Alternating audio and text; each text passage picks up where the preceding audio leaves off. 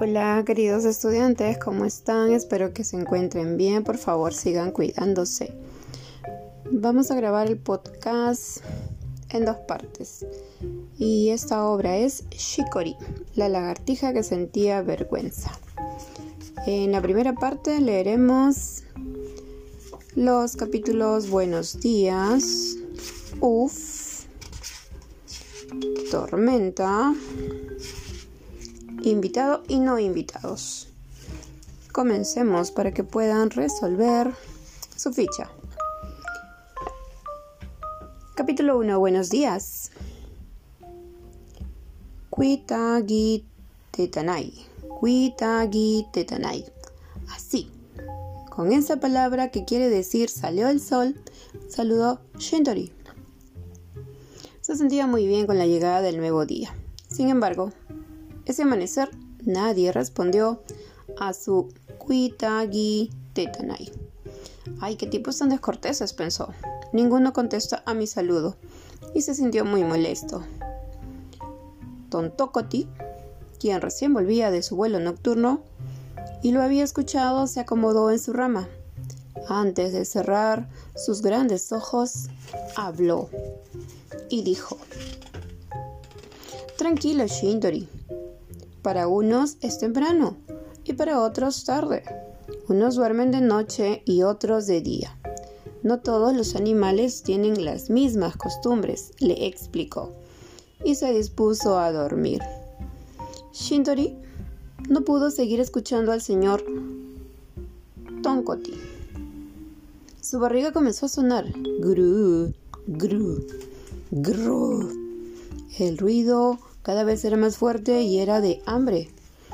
El feo sonido llegó hasta los demás animales, que aún dormían. Unos lo hacían en las ramas o aletas de los árboles, otros dentro de troncos huecos, algunos entre la tupida vegetación de tierra y los demás en la playa o bajo el agua del inmenso río que corría sin parar. Mejor me voy, dijo, y comenzó a caminar rapidito. Comeré sekatsi. Qué sabrosa es la sekatsi, pensaba, cuando de pronto de una rama vio bajar muy apurada a doña Shikori. Doña Shikori se dirigía a su casa. Su casa quedaba cerca. Era un gran hueco que estaba entre arena y piedras. Iba a comenzar su veloz carrera cuando escuchó Kuitagi Tetanai antes de que pudiese contestar el saludo, sintió que no podía respirar. Creyó al monte entero caído sobre su cuerpo, mas no era eso. Estaba aprisionado por una fuerte pezuña que durante le oprimía su lomo duramente. Ajá, tú también eres descortés. No contestas los saludos, dijo Shindori aflojando un poco la presión. Es que no me dejabas hablar, contestó Shikori. Tú sí que pesas, ¿eh? ¿Y de dónde vienes? Ah, vengo de comer ciguitos toda la noche. ¿No comes ciguitos en el día? No, pues de día no salgo. ¿Y por qué? Porque me da mucha vergüenza. Aunque Shindori no comprendía, tampoco siguió preguntando. Bueno, me voy, dijo. Mi panza hace grrr, grrr. Quizás ya se me adelantó el compadre Sharoni. A él también le encanta la sekatsi y es capaz de comérsela toda, comentó. Y por fin dejó libre a Shikori. Capítulo 2. Uf. Uf, me libré. No estuvo tan malhumorado Shintori con hambre y mal humor, come hasta shikoris. Pudo comerme, reflexionaba mientras se acercaba a su casa. Pasaba todo el día en aquel hoyo. La casa hoyo era grande. Fue construida por don Etini, para él y toda su familia. Don Etini cavó y cavó mucho con sus grandes y fuertes uñas hasta conseguir una buena vivienda. Mamá, Papá, etinitos y etinitas vivieron por un tiempo muy felices en su hogar. Sin embargo, Cierto día, el gran Jungun Turo decidió que se mudasen. Se había enterado de la llegada de cazadores. Era un peligro seguir allí. Los hombres con sus trampas y armas perseguían a todos los etinis. Usaban sus caparazones para fabricar guitarras y charangos. Así, la casa Hoyo quedó abandonada y luego comenzó a servirle de vivienda a una nueva inquilina, a doña Shikori. Nuestra amiga se acostumbró a vivir sola. Así lo había decidido. Pero siempre recordaba con tristeza a otras Shikoris. Además extrañaba los largos días de sol y la arena calientita. Le pesaba no salir a disfrutar y sufría.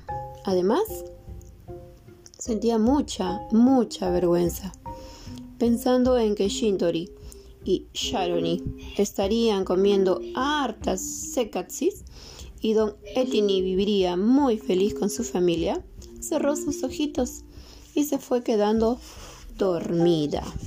Capítulo 3. Tormenta. La mañana se volvía oscura, muy oscura.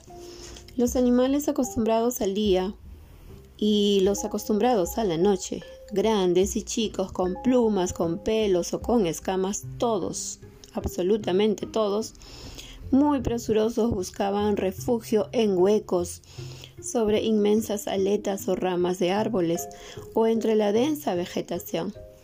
Y bajo el agua, peces, lagartos y taricayas se escondían en el fondo del río. ¡Shii! silbaba el tampía, hojas, pequeños arbustos, arena, tierra, todos volaban. El fiero, Matsonsori y el gran Kemari corrían. Uno se olvidó de rugir y el otro se olvidó de silbar por su gran nariz. Hasta el Soroni dejó de lado su eterna paciencia o flojera y se apuró a cubrirse con algunas ramas. Brum, Brum se escuchaba a lo lejos. Era el impresionante Careti. Primero, una gran luz iluminaba todo y el monte se envolvía en un mediodía blanco. En el suelo se sentían fuertes cosquillas. También caían y se quemaban árboles. Doña Shikori, que despertó asustada al ver el relámpago, contaba: Pátiro, Piteti, Mabati y Brum se escuchaba al careti. Volvía a contar y era igual. Plin, plin, plin. Caían las gotas. Era doña Incani. Donde no existían comenzaron a aparecer muchos riachuelos.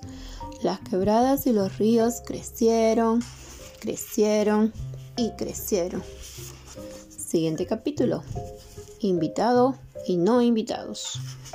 Cuando Shikori miraba caer las gotas y evitaba mojarse, escuchó un llanto muy delicado.